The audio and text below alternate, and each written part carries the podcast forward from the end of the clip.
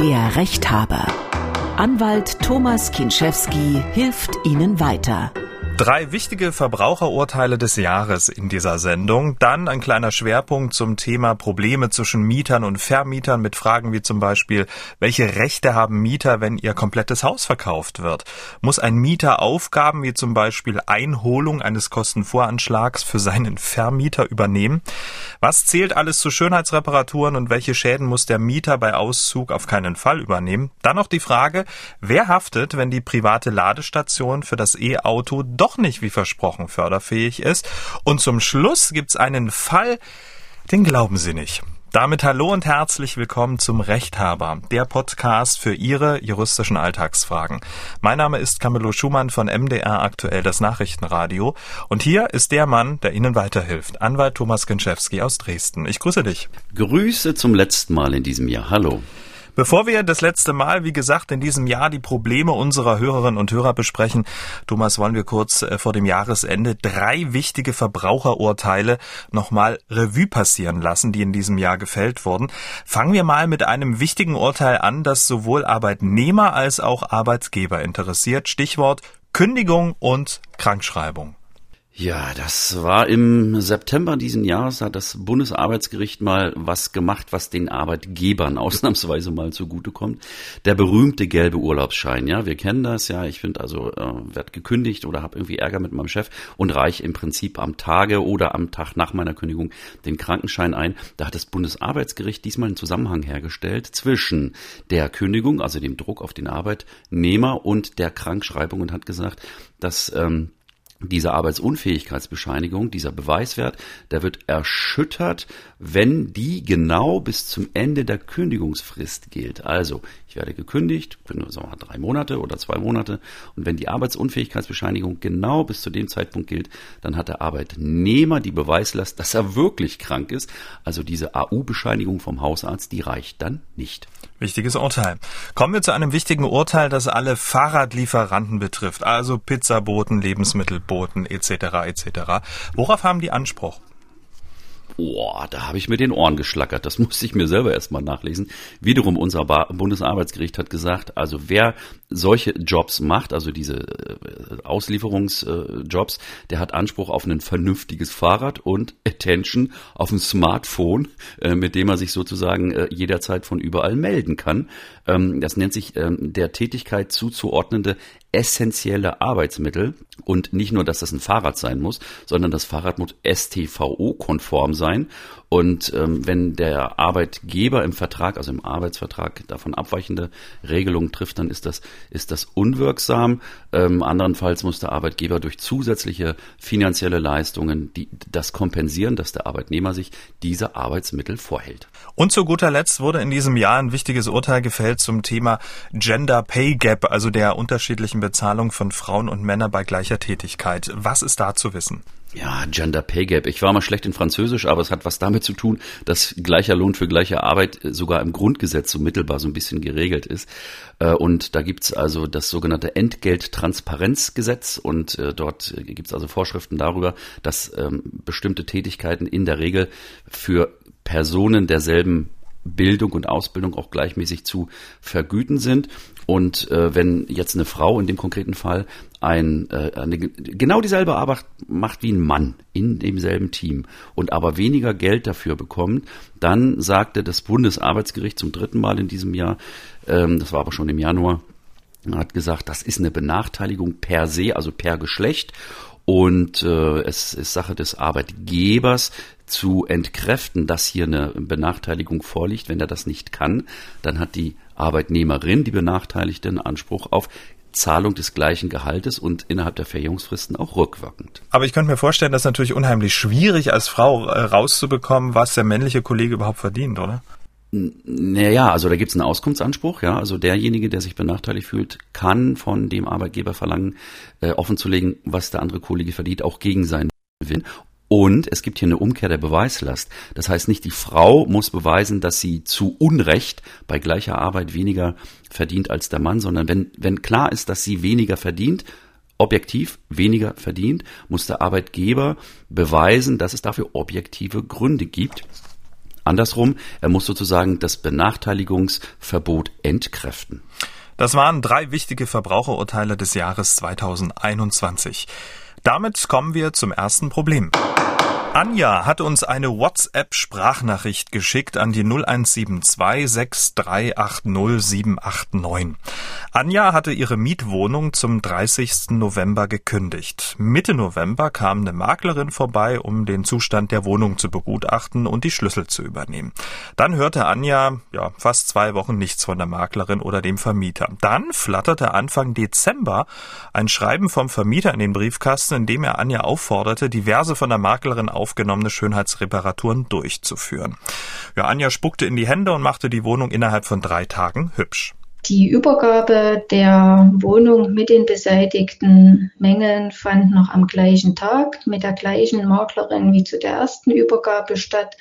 Es wurde ein Übergabeprotokoll äh, erstellt und mit Ausnahme eines zu tauschenden Waschbeckens und fehlender Unterlagen für die Einbauküche, also das heißt äh, Bedienungsanleitungen für die Einbaugeräte, war die Wohnung quasi abgenommen. So, jetzt ist die Frage oder sind die Fragen von uns, ob eine Mietersatz- oder Ausfallleistung für den Dezember gerechtfertigt wären, obwohl wir ja erst Anfang Dezember die Aufforderung zur Mängelbeseitigung bekamen und diese dann auch wirklich, äh, wie gesagt, innerhalb von drei Werktagen äh, abstellten.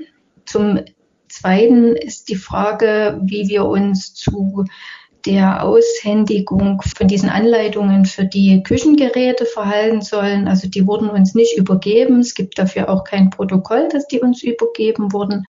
Tja, spannend. Ähm, Anja hätte dann auch gern so ein paar Paragraphen gehört, äh, damit sie sich dann wehren kann. Ähm, Thomas, was ich mich als erstes frage, darf der Vermieter nach Auslaufen des Mietvertrages vom Mieter überhaupt noch Schönheitsreparaturen fordern? Also grundsätzlich ja. Es gibt, äh, um äh, mal jetzt anzufangen mit den Paragraphen, äh, die sogenannte zweite Berechnungsverordnung und da ist also Schönheitsreparaturen und Renovierungsarbeiten sind da geregelt und da gibt's Achtung, Zettel mitschreiben, Paragraph 28, Absatz 4, Satz 3 der zweiten Berechnungsverordnung. Gibt es auch ein BGH-Urteil von 2009 dazu. Das heißt also das Beseitigen von Gebrauchsspuren, die bei der Wohnungnutzung äh, zwangsläufig entstehen. Das Wichtige ist, im Gesetz ist ja eigentlich geregelt, noch ein Paragraph, Paragraph 535 Absatz 1 Satz 2 BGB, da steht drin, dass der Vermieter zu den Schönheitsreparaturen verpflichtet ist. Das gehört zum äh, bestimmungsgemäßen, vertragsgemäßen Gebrauch. Aber in 99 Prozent aller Mietverträge in Deutschland wird das auf den Mieter abgewälzt und das ist auch zulässig im Rahmen der aktuellen Rechtsprechung, was jetzt diese ähm, Fristen unter anderem äh, angeht. Äh, um die Frage der Hörerin von, von Anfang an zu beantworten. Äh, wenn der Vermieter nach Ende des Mietvertrages sagt, pass mal auf, du musst hier noch Maler anstreichen, Heizung pinseln, äh, und das geht in den Dezember hinein, wenn Ende November Mietvertragsende war, dann hat er keinen Anspruch auf Nutzungsentschädigung der Vermieter. Ähm, erstens müsste er nachweisen, dass ein Interessent da war, der nur wegen dieser Schönheitsreparaturen nicht anmieten konnte und zweitens, wenn er erst spät, also nach Vertragsende, mit diesen äh, äh, Schönheitsmalerarbeiten um die Ecke kommt, dann ist das, ist das seine Sache. Die Frage ist aber, äh, und das, das könnte man jetzt wirklich auffächern äh, ohne Ende, wie alt ist der Mietvertrag hier von der Hörerin? Und da muss man die Anja mal fragen, hat sie noch diese alten starren Renovierungsklauseln drin? Mhm. Und äh, die zweite Frage ist, hat sie die Wohnung renoviert oder unrenoviert übernommen. Okay, also nochmal Mietvertrag sozusagen schauen, ähm, wie das ist mit starren äh, Renovierungsfristen. Kannst du da vielleicht ein, zwei Sätze sagen, ähm, was jetzt total wichtig für die Anja wäre? Ja, also da gab es eine Änderung in der Rechtsprechung, ist gar nicht so lange her. Da ging es äh, um Mietverträge aus den 80er, 90er Jahren, wo drin stand, du musst alle drei, fünf, sieben Jahre das Bad, die Schlafräume, das Wohnzimmer und so weiter renovieren.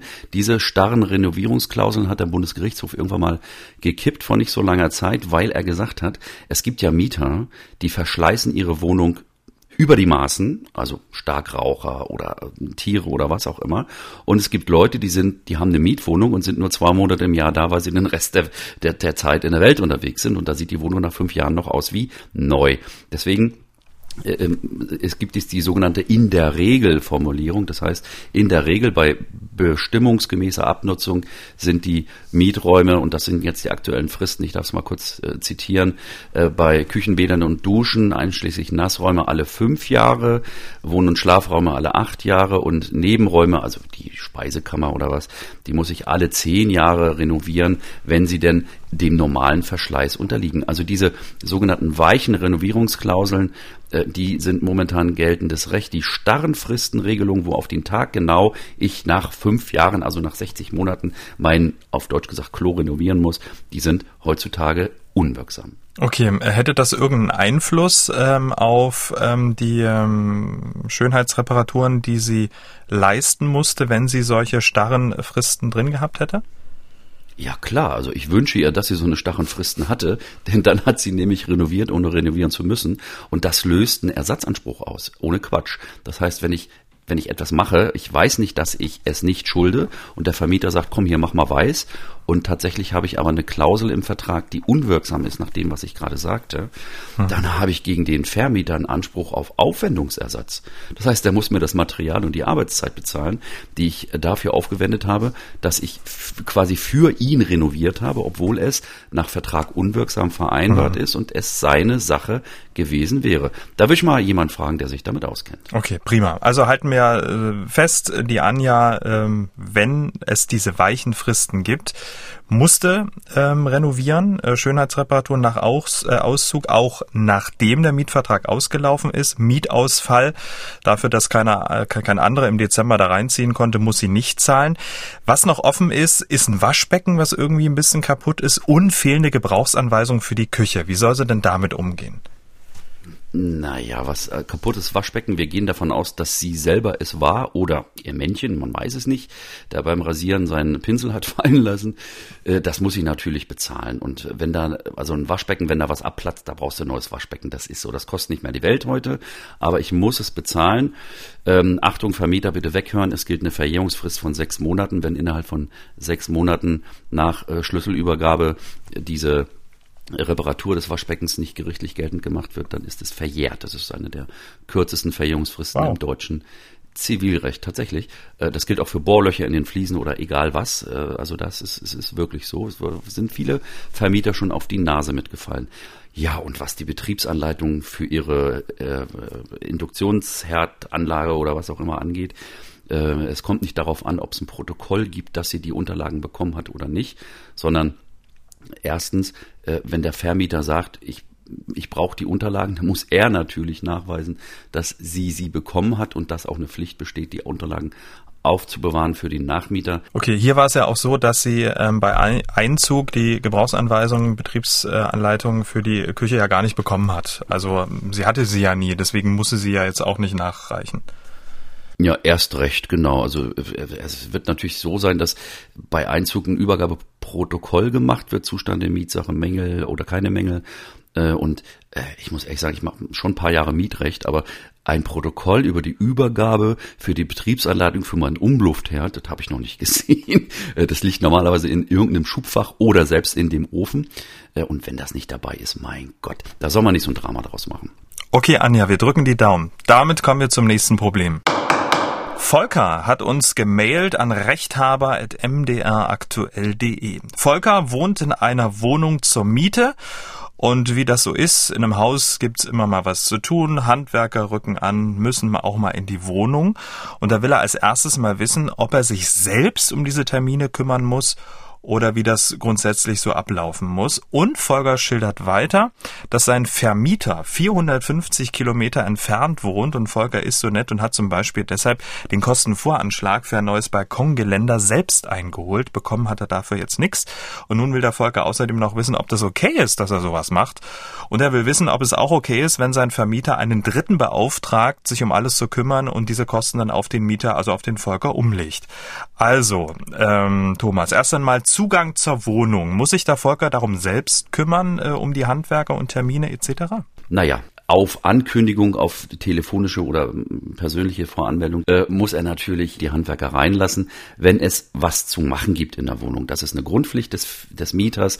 Ich darf also nicht verhindern, dass der Vermieter die Mietsache in vertragsgemäßem Zustand erhält. Also den Zugang muss er gewähren, aber nicht morgens früh um vier ohne Vorankündigung, sondern das muss vereinbart sein. Vorlaufzeit ein paar Tage bis in der Woche ist, ist die, ist die Regel.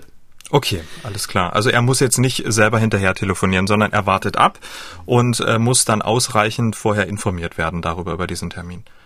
Ja, der, der Vermieter ist sozusagen in der Schickschuld. Der hat also, wenn es was zu tun gibt, hat dafür zu sorgen, hat zu organisieren, dass seine Leute, seine Handwerker, seine Firmen die Arbeiten ausführen. Und in der Regel findet es ja auf kurzem Wege zwischen der Firma statt, die da einen Wasserhahn wechselt und dem Mieter. Da wird ähm, ein paar Tage vorher telefoniert und dann heißt es, okay, äh, Freitag früh 10 Uhr bin ich zu Hause. Dann kommt ihr vorbei. Also reinlassen muss er sie, aber nicht ohne Vorankündigung. Okay, organisieren ist genau das Stichwort, denn Volker hat ja äh, geschildert, dass sein Vermieter 450 Kilometer entfernt wohnt, sich nicht um alles kümmern kann und da hat der Volker das kurzerhand selber gemacht und einen Kostenvoranschlag für so ein äh, Balkongeländer selbst eingeholt. A, hätte er das machen müssen und B, äh, das ist ja dann die Frage, kann ein Dritter das tun für den Vermieter und die Kosten äh, müsste dann der Volker übernehmen? Naja, also der Volker muss überhaupt nichts machen. Also, dass er hier den Voranschlag eingeholt hat, weil der liebe Vermieter geruht, äh, 450 Kilometer entfernt irgendwo am See zu wohnen, äh, das ist natürlich seine Sache. Das ist Risiko des Vermieters, dass er mit der Verwaltung des Mietobjektes einen Aufwand hat und sei es auch Fahrt- und Reisekosten. Ähm, der Volker muss, wie gesagt, keine Voranschläge einholen. Er muss sich eigentlich überhaupt um gar nichts kümmern, außer, wie vorhin gesagt, die Leute reinzulassen nach entsprechender Vorankündigung, alles andere ist Sache des Vermieters. Okay, und wie sieht's jetzt aus mit den, mit den, mit den Kosten, wenn jetzt ein Dritter dieses Kosten, äh, diese, diesen Kostenvoranschlag ähm, macht, da entstehen ja Kosten, muss die dann der Volker tragen?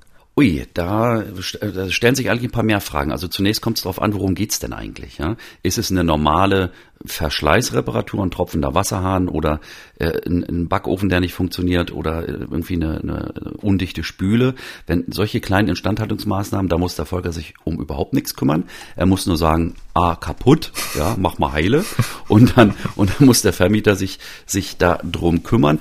Äh, wichtig dazu zu wissen, äh, die, man nennt das sogenannte Kleinreparaturen, die im Laufe des Jahres immer mal auftreten können. Und da gibt es in, in ganz vielen Mietverträgen die sogenannte Kleinreparaturklausel. Mhm. Das heißt, der Mieter muss sich bis zu einer bestimmten Prozent- oder Betragsgrenze im Jahr muss sich an solchen kleinen Reparaturen beteiligen.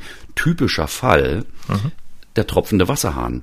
Oder auf dem Klo hört die Spülung nicht auf zu laufen, weil, weil der, der Siphon kaputt ist. Da gibt's Mietverträge oder Rechtsprechung dazu, die sagt, bei Mietverträgen ist es zulässig bis zu 700, 800 Euro oder 5, 6, 7 Prozent der Jahresmiete, muss der Mieter sich an diesen kleinen Reparaturen beteiligen, weil ja viele Sachen, die kaputt gehen, äh, dadurch kaputt gehen, dass der Mieter einfach jetzt auf, sag mal, auf die, auf die Klospülung drückt und im Laufe der Jahre verschleißt die halt. Aber äh, zurück zu der, zu der Frage, der, der äh, Volker muss in dem Moment, wenn er was kaputt gemacht hat, dann muss er natürlich auch für die Kosten aufkommen, für die angemessenen Kosten, die dafür entstehen, dass jemand sich organisiert und den, den Handwerker da, da ranholt und einen Kostenvoranschlag, wenn er kostenpflichtig ist, ja, den muss er dann tatsächlich im Rahmen auch dieser Beteiligung an den kleinen Reparaturen äh, begleichen. Wenn er nichts dafür kann, zum Beispiel durch äußere Einwirkungen, jetzt bei mir zu Hause zum Beispiel, ist hier gerade jetzt, wo der Sturm war, Name habe ich vergessen, sind zwei Dachziegel runtergefallen.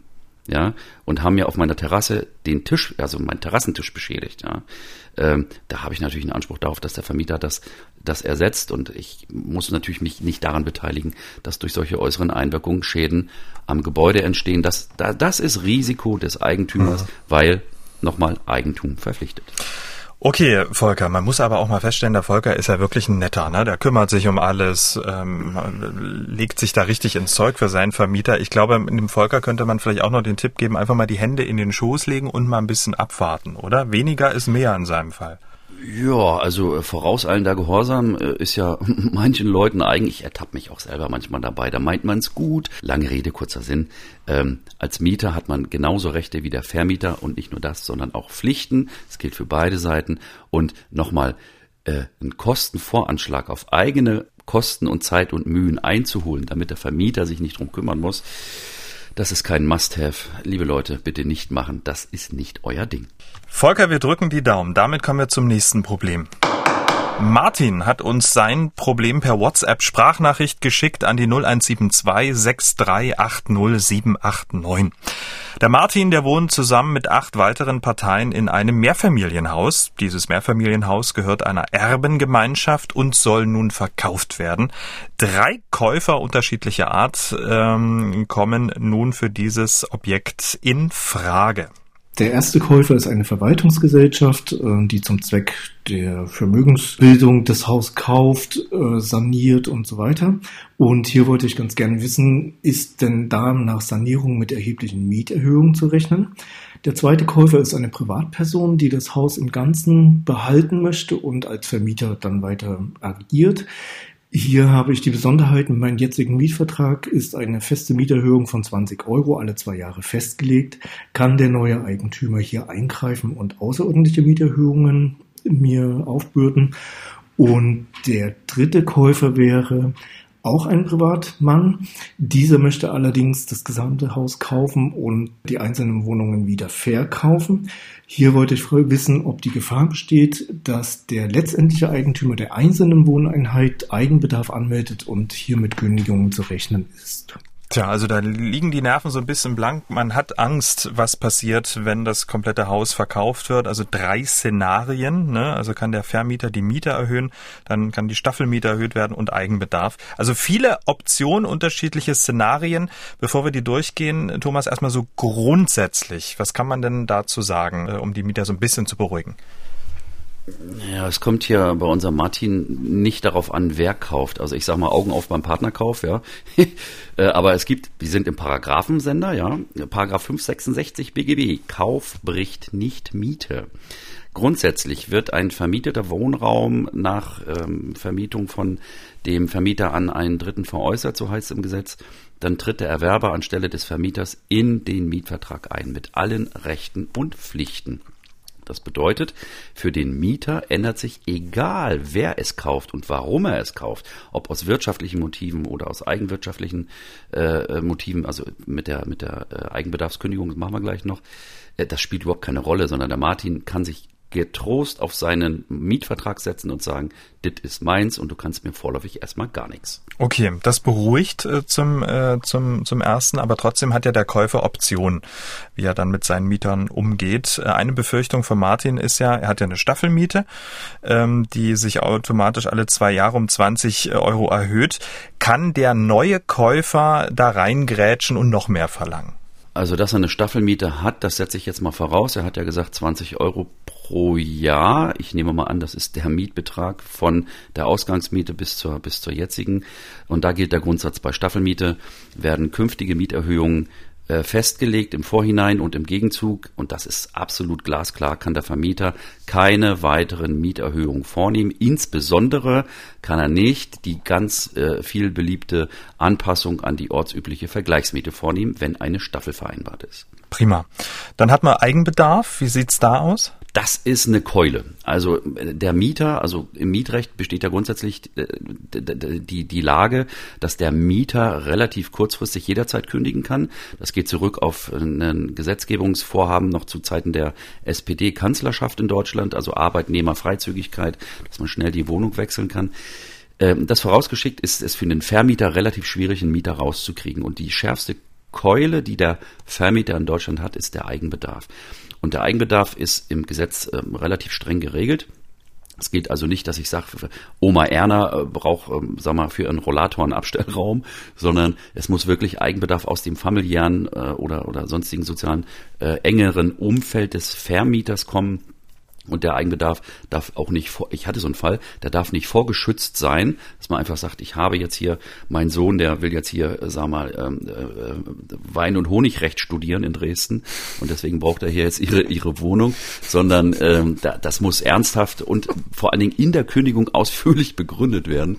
Und es äh, unterliegt auch der Nachprüfung im Zweifel des zuständigen Amtsgerichts in dem Bezirk, in dem die Wohnung liegt. Der Martin hat ja ganz am Anfang gesagt, ähm, dass ähm, ja so eine Wohnungsbaugesellschaft das Ganze ja übernehmen will und dann die äh, Wohnung richtig toll sanieren möchte. Ähm, und da rechnet oder vermutet er ja, dass die Miete nochmal richtig drastisch erhöht wird, was eben so hübsch geworden ist. Auf der anderen Seite gibt es einen Staffelmietvertrag. Ähm, was meinst du, wer da jetzt äh, am längeren Hebel sitzt? Staffelmietvertrag, klare Aussage von mir, schließt eine Mieterhöhung wegen Modernisierung aus. Es ist Risiko des Käufers, der ja die Mietverträge natürlich vom Verkäufer vorher sieht, äh, dass es einen Staffelmietvertrag gibt, ob der jetzt befristet ist oder nicht. Auf jeden Fall, der Staffelmietvertrag ist der Pflock, den der Vermieter sich einschlägt, um sich abzusichern gegen künftige Kostensteigerungen, gegen Inflationsrisiko und so weiter. Also Staffelmietvertrag schließt Mieterhöhung auch wegen Modernisierung aus.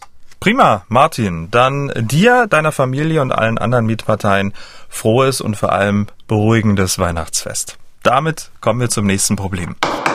Sonja hat uns gemailt an rechthaber.mdraktuell.de. Sie schreibt, wir erhielten von unserem Vermieter heute Post. Es wird uns mitgeteilt, dass ab dem 01.01.2022 die gesamte Hausreinigung von einer Firma für 17,40 Euro pro Monat durchgeführt wird.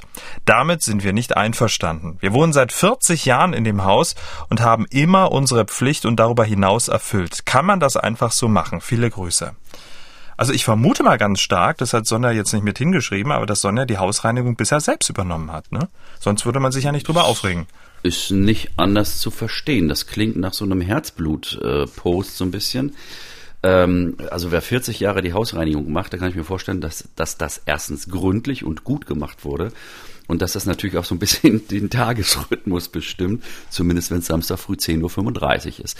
Also, ähm, wir müssen hier unterscheiden zwischen dem Fall, dass Betriebskostenumlage für äh, be bestimmte Betriebskosten zum Zeitpunkt des Mietvertrages fest vereinbart sind.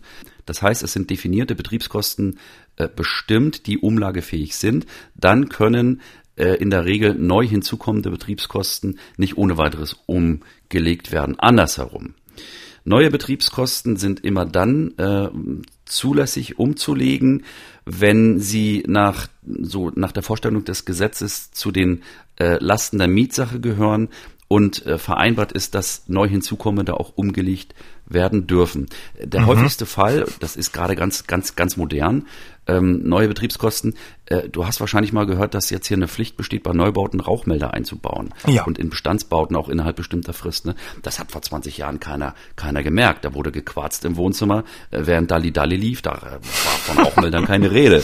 Ja, ähm, heutzutage da darfst du nicht mal in Ruhe einen Kochtopf aufmachen, ohne dass nicht irgendein Ding an der Decke anspringt. Also solche Sachen, die dürfen natürlich umgelegt werden ähm, Grundsatz ist, wenn der Vermieter selbst innerhalb ähm, seines Immobilienmanagements neue Betriebskosten auslöst, zum Beispiel Hausmeister oder äh, Putzdienst oder selbst bei Einbau eines Aufzugs, ja, dann ist das eine neue Betriebskostenart und die kann er, und da steht nichts im Gesetz, das ist das Problem, die kann er nur umlegen, wenn es sich auf die, wenn es sich aus der Betriebskostenverordnung ergibt, in Verbindung mit dem Mietvertrag. Ich kann also unserer Hörerin, der äh, Sonja, hier nicht eine verbindliche abschließende Auskunft erteilen. Dazu müsste man in den Vertrag gucken, wo in der Regel am Ende oder in der Mitte irgendwas zu den umlagefähigen Betriebskosten steht. Und jetzt noch eine Variable, um es noch komplizierter zu machen.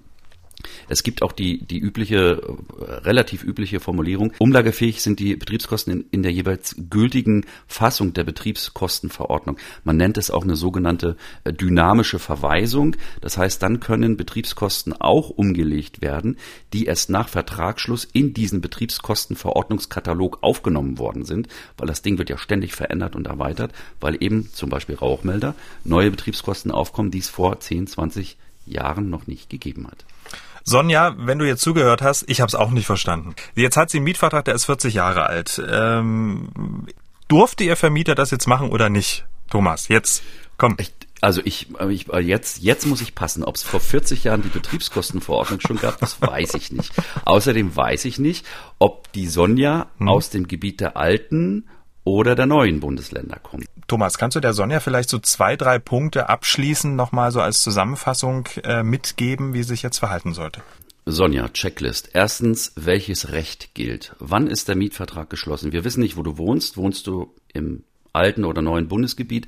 Das heißt, äh, unter welchem Recht, also ZGB der DDR oder BGB der Bundesrepublik Deutschland alt, äh, wann hast du das abgeschlossen? Danach richtet sich schon mal überhaupt die Frage, ob Betriebskosten, neue Betriebskosten umlagefähig sind. Zweitens, es gibt Übergangsrecht. Das heißt, im Gebiet der neuen Bundesländer gibt es für Mietverträge aus Altbeständen Übergangsvorschriften, die die Anpassung an die neuen Regeln des BGB beinhalten.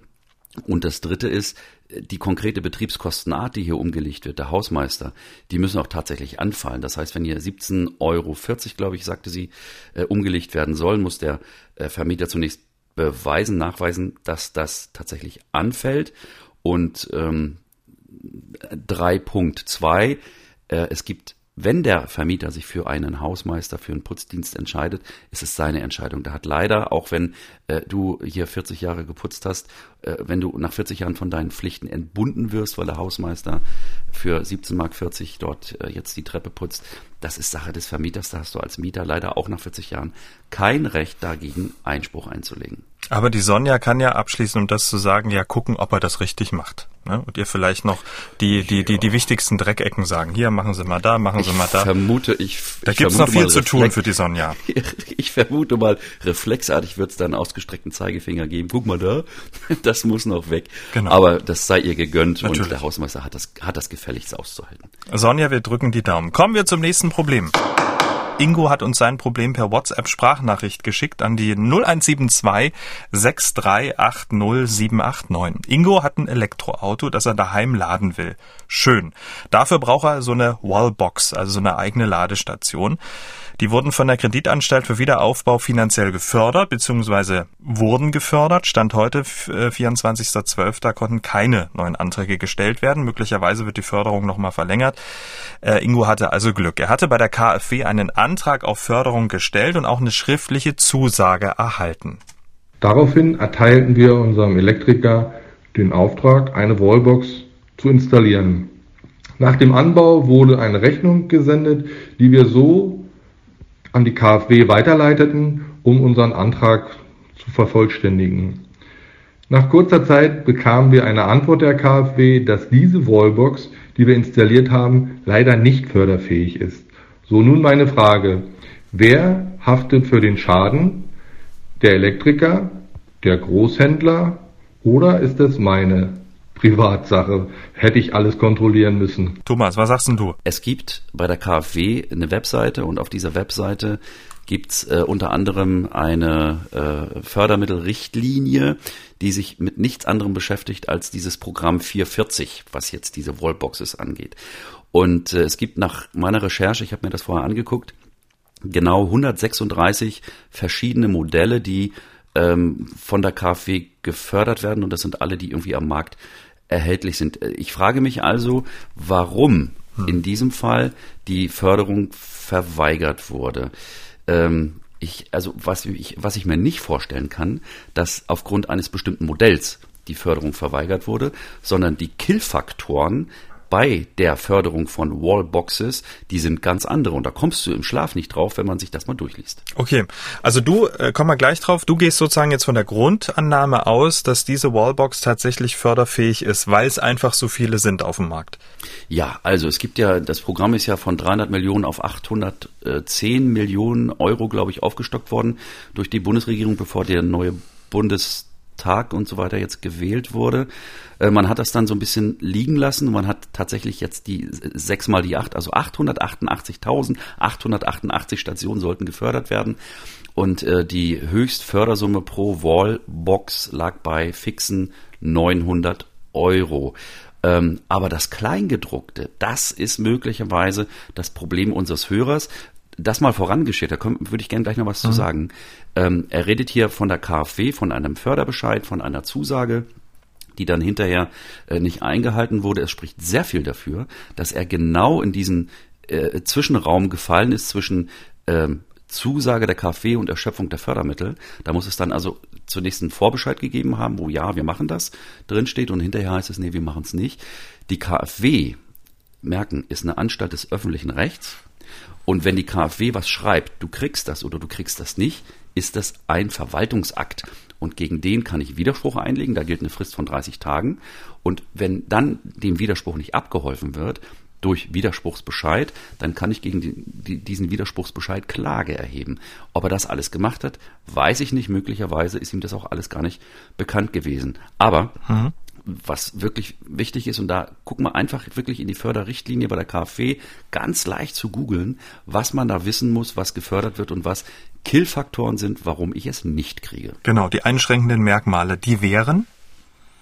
Naja, es muss zunächst, das glaubt man kaum, ich darf eine Wallbox nur, also ich kriege eine Wallbox nur gefördert äh, für ein bestehendes Wohneigentum. Erstens muss selbstgenutztes äh, oder unter Umständen vermietetes Wohneigentum sein, aber ich kriege keine Förderung für ein Haus, was ich erst noch bauen will. Mhm. Das heißt, die Hütte, die Hütte muss schon stehen. Das ist das Erste. Das Zweite ist die Fördergrenze von 900 Euro. Denkt man sich, na ja, okay, ich baue mir eine Wallbox an für 850 Euro, bin ich ja unter 900 Euro, kriege ich die, kriege ich die Förderung in Höhe der vollen Kosten? Nee. Wenn meine Wallbox 899 Euro und 99 Cent kostet, fällt die Förderung komplett weg. Soll man kaum glauben. Das heißt, diese Fördergrenze ist nicht nur ein Sockelbetrag, sondern auch ein Ausschlussbetrag. Das heißt, wenn ich für weniger als 900 Euro mir so eine Büchse an die Wand baue, dann kriege ich überhaupt gar nichts. Äh, das, das habe ich nicht gewusst, habe ich mir auch erlesen. Und on top, es gibt ja diesen, diese, dieses Riesenkarussell mit den Stromanbietern. Ne? Mhm. Du kriegst hier XY Grün und Strom und äh, Hamster Laufradstrom. Du kriegst nur Wallboxes gefördert, die nachweislich 100% Ökostrom sind. Wenn ich nicht beweisen kann, dass mein Lieferant ausschließlich mit diesen Propellern im Wald äh, den Strom produziert, dann kriege ich das Ding nicht gefördert, muss man wissen. Okay, also es scheint sozusagen äh, ziemlich komplexe Ablehngründe äh, gegeben zu haben im Fall von Ingo. Ähm, was meinst du, was wären jetzt auch in diesem Fall so die zwei, drei wichtigsten Punkte, die Ingo jetzt mal durchgehen sollte? Erstens Fristenkontrolle. Das heißt, wann hat wer wem, dem Ingo hier, äh, verbeschieden, dass er die Förderung nicht kriegt? Sind wir da noch in der Widerspruchsfrist, ja oder nein? Das Zweite, wenn wir drin sind, Widerspruch einlegen. Das kann man selbst machen, handschriftlich. Ähm, vielleicht auch einen Anwalt beauftragen, Verwaltungsrechtler, der sich, der sich damit auskennt. Und wenn dann Widerspruchsbescheid kommt, dann würde ich auch tatsächlich in dem Falle, wenn die sonstigen Voraussetzungen vorliegen, würde ich, würde ich dagegen versuchen zu klagen. Ähm, und das dritte, auch so ein Exot, jetzt nochmal zurück zu den Förderrichtlinien, wenn er sie schon nicht kriegt und vielleicht hinterher noch bewilligt bekommt, gibt's noch einen, einen Ausreißer in den Förderrichtlinien, wenn ich das Ding nicht mindestens ein Jahr bestimmungsgemäß gebrauche nähere Definition gibt's nicht in der Richtlinie, dann muss ich die Fördermittel zurückzahlen. Muss man auch wissen. Ähm, für den Fall, dass sozusagen diese Ausschlusskriterien alle erfüllt sind, ähm, also grüner Strom, ähm, selbstgenutztes Haus, das schon steht und so weiter, und diese Wallbox tatsächlich nicht in dieser Liste, in dieser förderfähigen Liste da ist, hat er da richtig Pech gehabt. Dann ähm, hätte da vorher mal jemand in diese Liste schauen sollen. Ja, dann wünsche ich ihm allgemein gute Ladung, aber dann hat er tatsächlich die Wallbox ohne Fördermittel, ähm, ohne Fördermittel bezahlt und gekauft, wobei man ja sagen muss, die meisten, ich habe mich da jetzt mal erkundigt vorher, bevor wir hier reden, die liegen ja locker im vierstelligen Bereich, ja. die Boxes. Das heißt, diese 900 Euro, die die KfW da zugibt, die sind ja bei richtig guten Wallboxes nur ein Tropfen auf dem heißen Stein. Ähm, die Wallboxes zum Beispiel müssen eine exakte Nennleistung von 11 kW haben. Das ist auch noch so ein Ding, was in den Förderrichtlinien steht. Mhm. Also all das sind so kleine Schlupflöcher, wo die KfW sich selbst so ein bisschen aus der Hufe hilft ohne jetzt da ähm, einen Vorwurf zu erheben. Aber äh, unser Hörer ist wahrscheinlich ein Opfer von einem dieser Ausschlusskriterien und ich hoffe, ich wünsche ihm, dass er aus nicht aus Unwissenheit vergessen hat, die Fristen und Termine für Rechtsmittel und Rechtsbehelfe gegen Versagungsbescheide hier einzuhalten. Ansonsten äh, ein bestandskräftiger ähm, Ablehnungsbescheid, der ist bestandskräftig. Das Aha. ist das allgemeine Prinzip der Rechtskraft in Deutschland. Okay, äh, ich muss nochmal, Entschuldigung, wenn ich drauf rumreite, aber es kann ja sein, dass ähm, diese, diese, dass er alles erfüllt hat, aber genau diese, diese, diese Wallbox eben nicht förderfähig ist. Und er fragt ja ganz konkret, ob er jetzt irgendwie ähm, Schadenersatzanspruch gegenüber dem Elektriker hat oder der Elektriker gegenüber dem Großhändler. Wie schätzen du das ein? Also würde er über, über diesen Umweg irgendwie noch an, an, an Geld kommen? Ja, das ist eine, wirklich eine gute Frage. Entschuldigung, dass ich das noch nicht ähm, ähm, abge, abge, abgehakt habe. Also das ist eine Frage der vertraglichen Zusicherung. Also wir sind ja jetzt in der Lieferkette. Wir sind jetzt mhm. nicht in der Förderkette, KfW-Hörer, sondern wir sind jetzt in der Lieferkette zwischen Großhändler, äh, Handwerker, der dann sozusagen da das Ding an die Wand klatscht. Ähm, er hat in dem Moment einen möglicherweise, sage ich jetzt vorsichtig, einen Anspruch gegen zumindest mal den ausführenden Großhändler, wenn der ihm bei Anschaffung vertraglich zusichert, dass das Ding förderfähig ist. Allerdings solche vertraglichen Zusicherungen, das sind Spezialabreden, die müssen ausdrücklich zweifelsfrei im Vertrag fixiert werden. Das muss den Charakter einer Garantie haben. Das heißt, dass der Händler die Gewährleistung, also Gewährleistung, Garantie ist ein Unterschied, aber jetzt verallgemeinert, dass also jemand die Haftung dafür übernimmt und dafür einstehen will, um des Verkaufes willen, ja, dass das, was er gerade verkauft, von der KfW mit diesen 900 Euro gefördert wird. Ich bezweifle, dass der Großhändler respektive der Handwerker so eine Zusicherung abgegeben hat.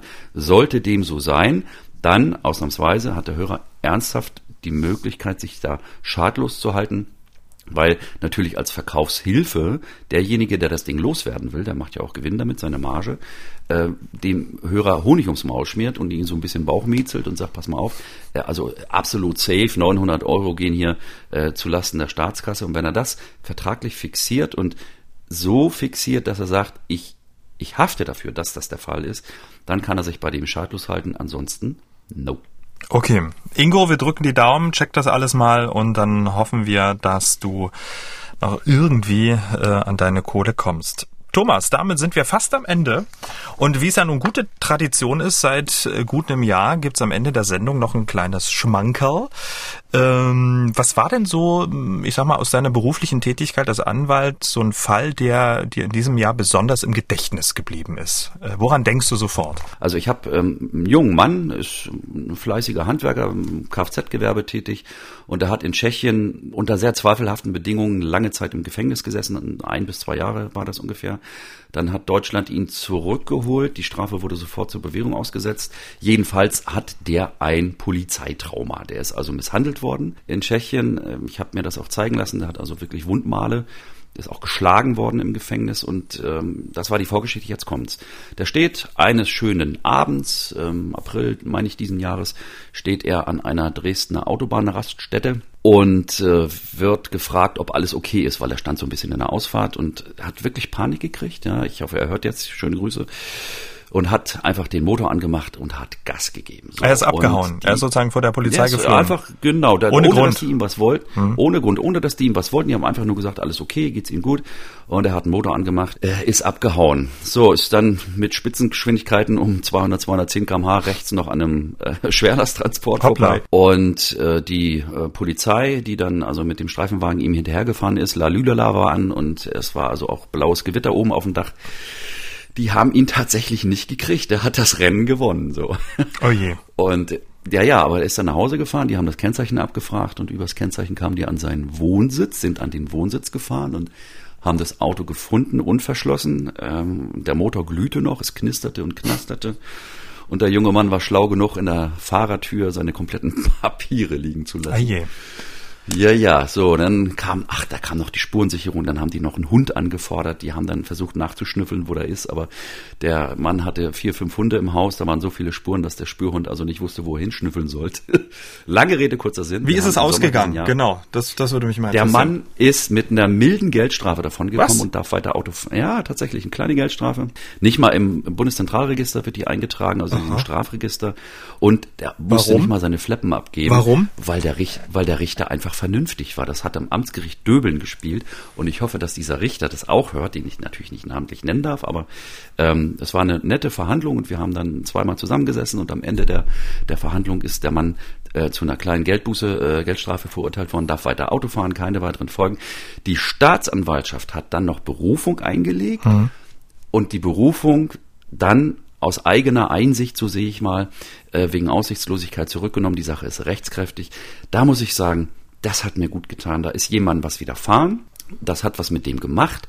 Und er hat die Justiz mal statt sozusagen mit einem Maßband ranzulegen, Augenmaß bewiesen und hat gesagt, okay, pass auf, junger Mann, dich lassen wir nochmal laufen, darf nicht nochmal vorkommen, aber lassen wir es gut sein. Das wow. hat mich gefreut. Aber so mit 210 rechts an einem, an einem Schwerlasttransport vorbei, ich meine, das ist ja gefährlicher Eingriff in den Straßenverkehr, ich jetzt so laienhafte Bewertung. Na, nicht nur das. Also erstens kann der fahren, der Mann. der hat also, mhm. der hat, der hat Kurven mit, also das stand dann im Ermittlungsbericht, der hat Kurven mit 160, 170 genommen. Da würde ich mein Auto um die Ecke tragen. Da fuhr der, fuhr der wirklich ziemlich durch. Man muss auch sagen, äh, Ortskunde hat ihm auch so ein bisschen geholfen. Damit sind wir am Ende von Ausgabe 25, die letzte im Jahr 2021. Allen unseren Hörern an dieser Stelle ein frohes Fest. Rutschen Sie gut rein. Wir freuen uns, wenn äh, Sie auch im neuen Jahr wieder reinhören und uns Ihre Probleme schicken. Lieber Thomas, vielen Dank. Wir hören uns zwei Wochen wieder. Bis dahin, rutsch gut rein und bleibt gesund. Ich wünsche dir dasselbe, schöne Feiertage und bis nächstes Jahr. Haben auch Sie ein Problem? Dann schreiben Sie uns an rechthaber.mdraktuell.de oder senden Sie eine WhatsApp-Sprachnachricht an den Rechthaber. Die Nummer 0172 6380 789. Der Rechthaber erscheint zweimal im Monat auf mdraktuell.de, in der ARD Audiothek und überall, wo es Podcasts gibt.